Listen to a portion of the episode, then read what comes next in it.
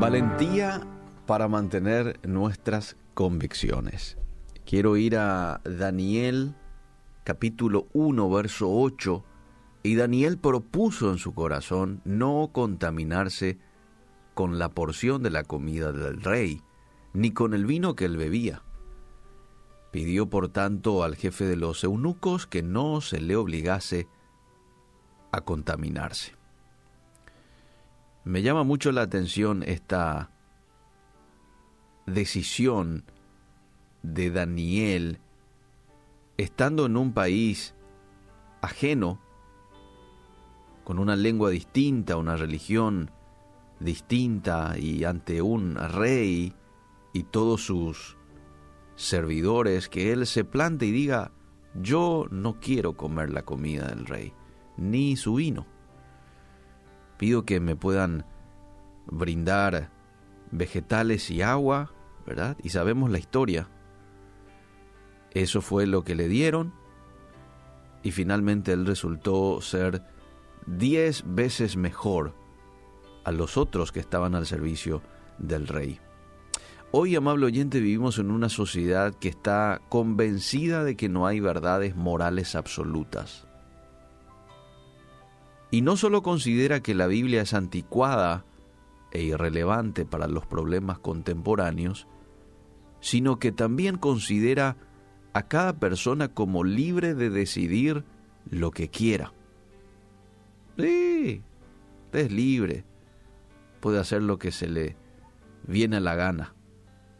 Y como resultado, nuestro mundo está como está.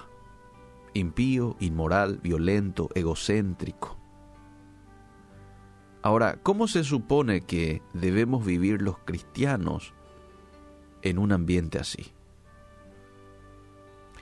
No necesitamos mirar más allá del ejemplo de un adolescente llamado Daniel, un adolescente que tuvo el coraje de defender sus convicciones en medio de la atmósfera depravada de Babilonia.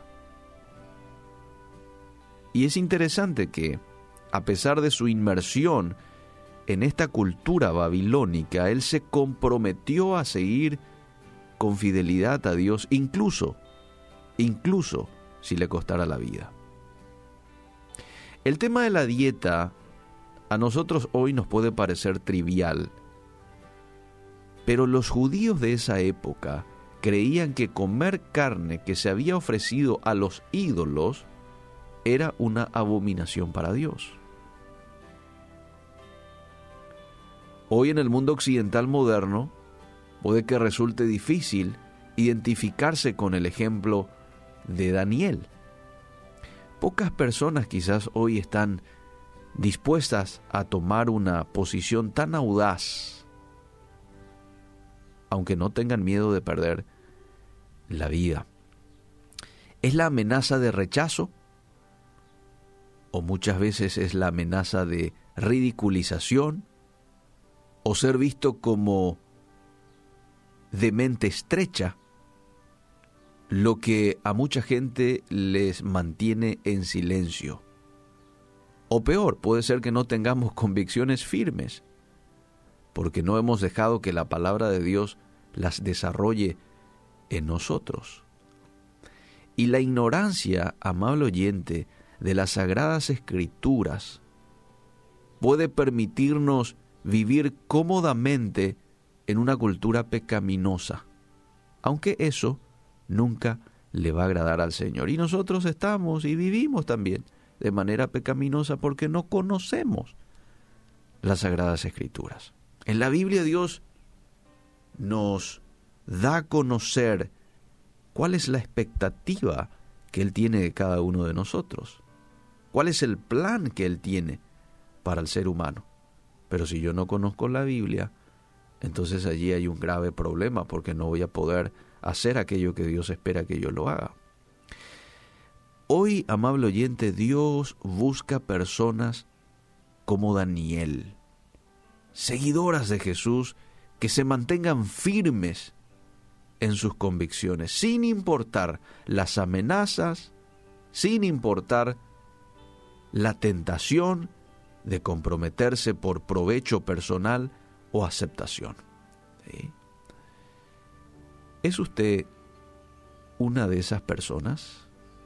Dios está buscando hoy personas como Daniel, firmes con sus convicciones.